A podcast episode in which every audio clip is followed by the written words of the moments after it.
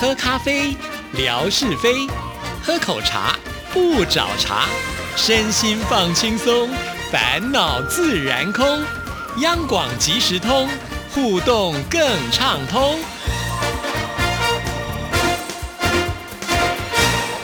亲爱的听众朋友，大家好，欢迎收听今天的央广即时通，我是谭志毅。今天呢，跟听众朋友来连线的就是文哥，文哥你好。Hello，Hello，志毅，还有所有央广即时通的听众朋友，大家好。收听央广即时通，生活好轻松。上次呢，我们是透过电话的连线，今天我们又更新了哦。我们要与时俱进，所以今天是透过了这个视讯会议的方式呢来录制节目，很新鲜。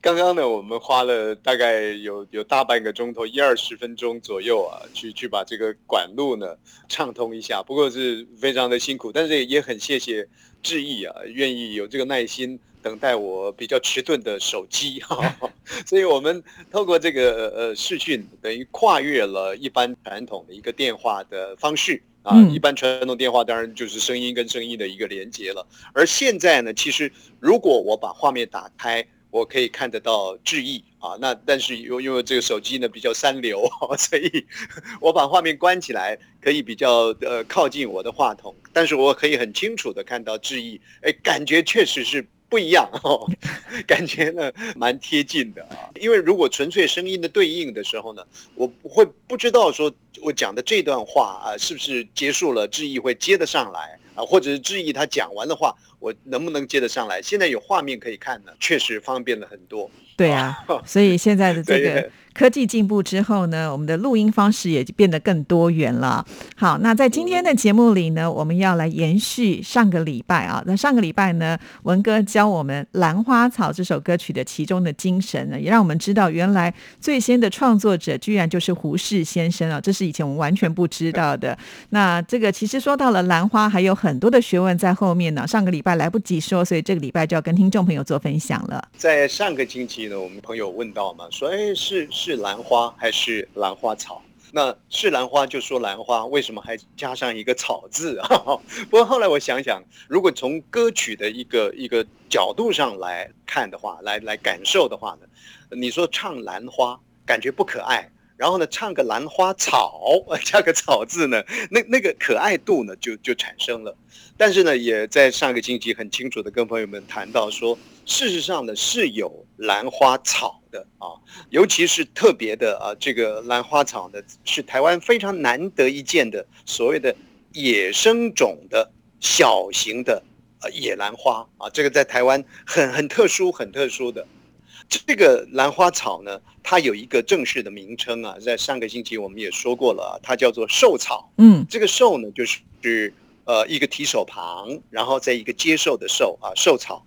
那后来呢，我就去查了一下，为什么这样的一个草啊，固然我们一般称它叫做兰花草，可它为什么叫寿草呢？正式的名称，你知道吗？这个质疑如果受到这个奖励啊，那总统呢要跟他挂个勋章的时候呢，除了那个勋章之外呢，是不是要有一个袋子呢？那个袋子呢叫做绶带。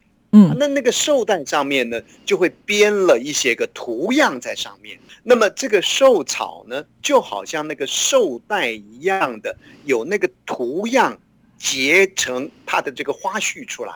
所以呢，这个兰花草呢，比较正式的名称就叫做寿草。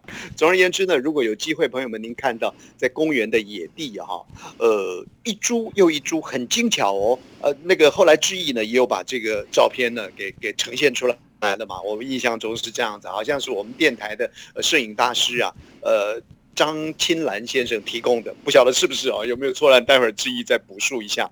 那这个这个寿草，这个兰花草呢，很可爱，它大概都是开粉红色的小花，做一个螺旋形的啊造型呢，往上去升。那么主要开花的时间呢，大概就在清明节的这个前后，所以它还有一个名称，就就比较贴近我们的生活了，叫做清明草。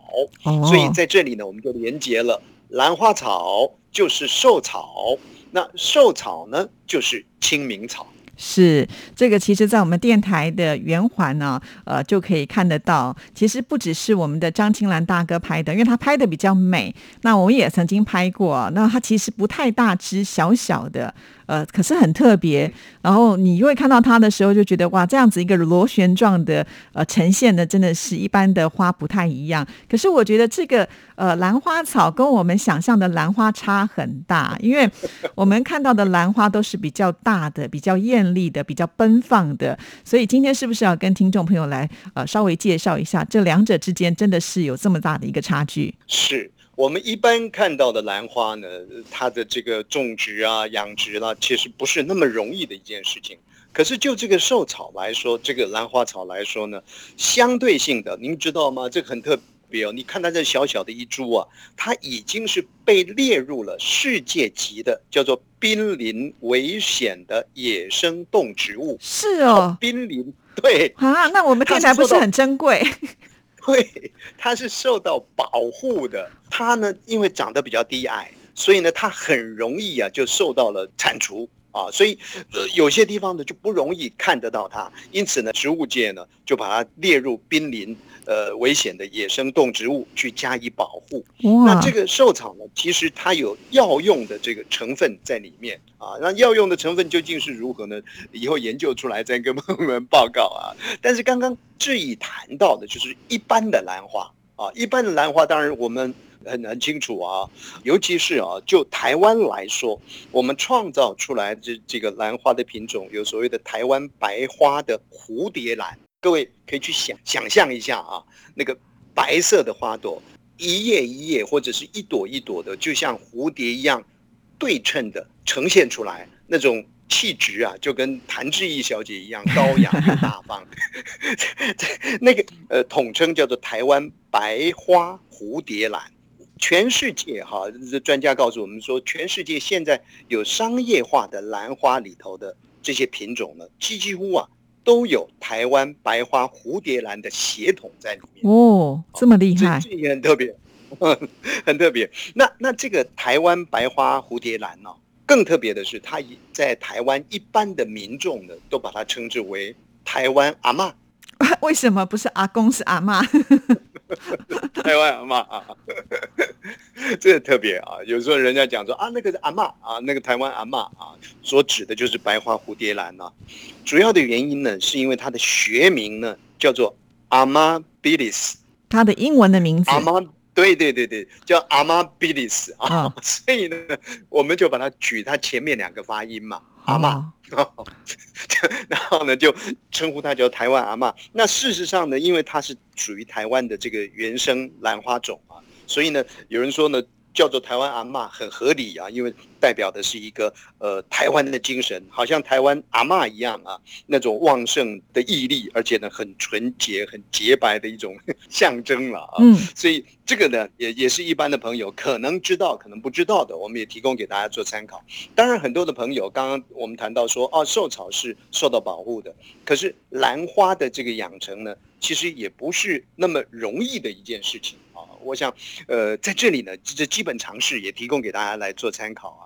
我们看这个一株兰花啊，它的风景到底漂亮不漂亮呢？大概有几个构成的这个形状啊，其实很容易的啊。你看它那个花型，我们刚刚讲过，像白色的这个蝴蝶兰，它的花型呢是不是饱满？那饱满与否呢，很难说啊，大家可能看不出来。但是你可以看它那个花梗，嗯。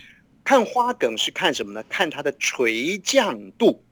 各位亲爱的朋友，您想想啊，兰花的那个花梗直立起来之后呢，它会垂降下来，有点弯弯的。之后呢，哎，对对对对对，它那个垂降度或者是我们讲垂坠度的话呢，如果降的漂亮，那个弧形很漂亮的时候呢，哎，这个兰花呢就加持了。另外还有一个啊，你仔细去看，它这个兰花。植株啊往上挺的时候呢，它下头呢有几个叶片，这个叶片呢大概不能少于四个叶片啊。朋友们，您到市场上啊去买这个兰花回去摆放的时候，你仔细看一下，它大概在它的下方就有四个叶片呢托着它，然后呢这个叶片呢由下而上呢是越来越大片嗯啊，不是说呃大片衬小片哦，是小片衬大片哦，所以大概大概从这几个角度呢，你去看，哎，这个兰花到底漂不漂亮呢？呃这也是你你你观察的一个重点了。就好像做我们看一个人的三围如何啊，也许兰花的三围就是这些了。那另外还有一个呢，也提供给大家来来做了解的。其实，呃，就兰花的一个养殖啊，呃，坦白讲，它在自然环境当中呢比较困难一些啊，嗯所以呃必须要有相当适合的这个环境来来种植它。有人说呢，兰花大概要有阳光啦，要有温度啦，要有湿度啦。同时呢，通风性呢也是很重要的，这个是很特别的。所以通风呢，就是说这个空气呀、不能够集中在它的这个叶面上面，空气呢必须要从这个兰花的叶子下呢，轻轻的去掠过去，它这个兰花呢养起来才会漂亮。哦，好娇贵的感觉，要专门的呃来饲养才有办法呢长得漂亮。其实我觉得我好像每次看到这个兰花都是在花房里面，都是那种温室花朵，都保护的好好的。对对，因为因为大自然的养成呢不是那么容易嘛啊，嗯所以现在呢基本上就用一个室温的状态啊，大概用有有雾气的环境，然后呢大概设定在海拔大概六七百公尺高的这样的一个环境当中呢来养殖兰花。那在过去的这个时间里头呢，我们知道台湾有所谓的这个呃兰花的王国啊，蝴蝶兰的王国等等的啊，那这个对台湾来说，我们说现在台湾的所谓的晶片呢、呃，晶圆片呢，是这个全球呢非常重要的一个地位啊。其实就精致农业来说，在过去的这个时间里头，兰花的外销量呢占台湾精致农业的第一位。第一名就对了，不过这些年来，当然相对性的这个有竞争者了。竞争者呢，呃，这个国家过去也曾经统治过台湾，哈，那就是荷兰。嗯啊荷兰呢，呃在兰花的这个种植上呢，似乎是超越过了这个台湾。那有人就分析了，说台湾的业者的的一些团结合作啦，等等的，这是有待改进的。还有就是说，兰花在荷兰的，大量的这个呃种植养成，它用平价的方式呢，向国际来做行销啊。那当当然这也是它经营策略上的一个突破了啊。所以台湾相对性的在这个兰花王国的这个地位上呢，就比较呃落后了一些些了。那那全世界的兰花品种哦，大概有两三千种左右。哦，这么那多，台湾呢？哎，对，台湾呢，经常可以看得到的，大概是一二十种嘛。可是真正啊，就说有经济价值的，哇，就更少了，大概就只有五六种左右啊。那我想呢，呃，在这里呢，也跟朋友们说一下啊，这其实呃。大陆呢，在南方啊，这样在福建啦，呃，在广东这一带呢，其实兰花的这个种植啊，也有它一定的这个经济的产能在里头。其实这也跟台湾有关联的啊，因为蝴蝶兰王国在台湾，在过去的这个时间里头呢，台湾有很多的大企业啊投入，尤其是如果朋友们您知道台湾有这个台糖公司、台湾糖业公司呢，这最具有代表性的，他们大量的养殖这个蝴蝶兰。那过去的这个时间里面呢，因为大陆的北方，我们说呢，呃呃。太寒冷的地方也不适合兰花的这个种植嘛，啊，它必须要有雾气啊，有一定的这个海拔的高度，所以大陆的北方不适合呢种兰花，但是大陆的南方啊，在广东啦，在福建啦，因为气候跟台湾很相近啊，所以在早期的时候，呃，台湾的企业呢会进入到中国大陆的沿海，然后呢就把兰花的这个养殖技术啊。带到了这个呃这两个省份去，所以相对的也带动了这两个地方呢，他们兰花产业的一个一个一个根基啊。那现在呢，这个呃中国大陆的南方兰花的这个销售额度呢，也有它一定的这个成果在里面。那这个也是台湾人呢对于中国大陆的一个贡献。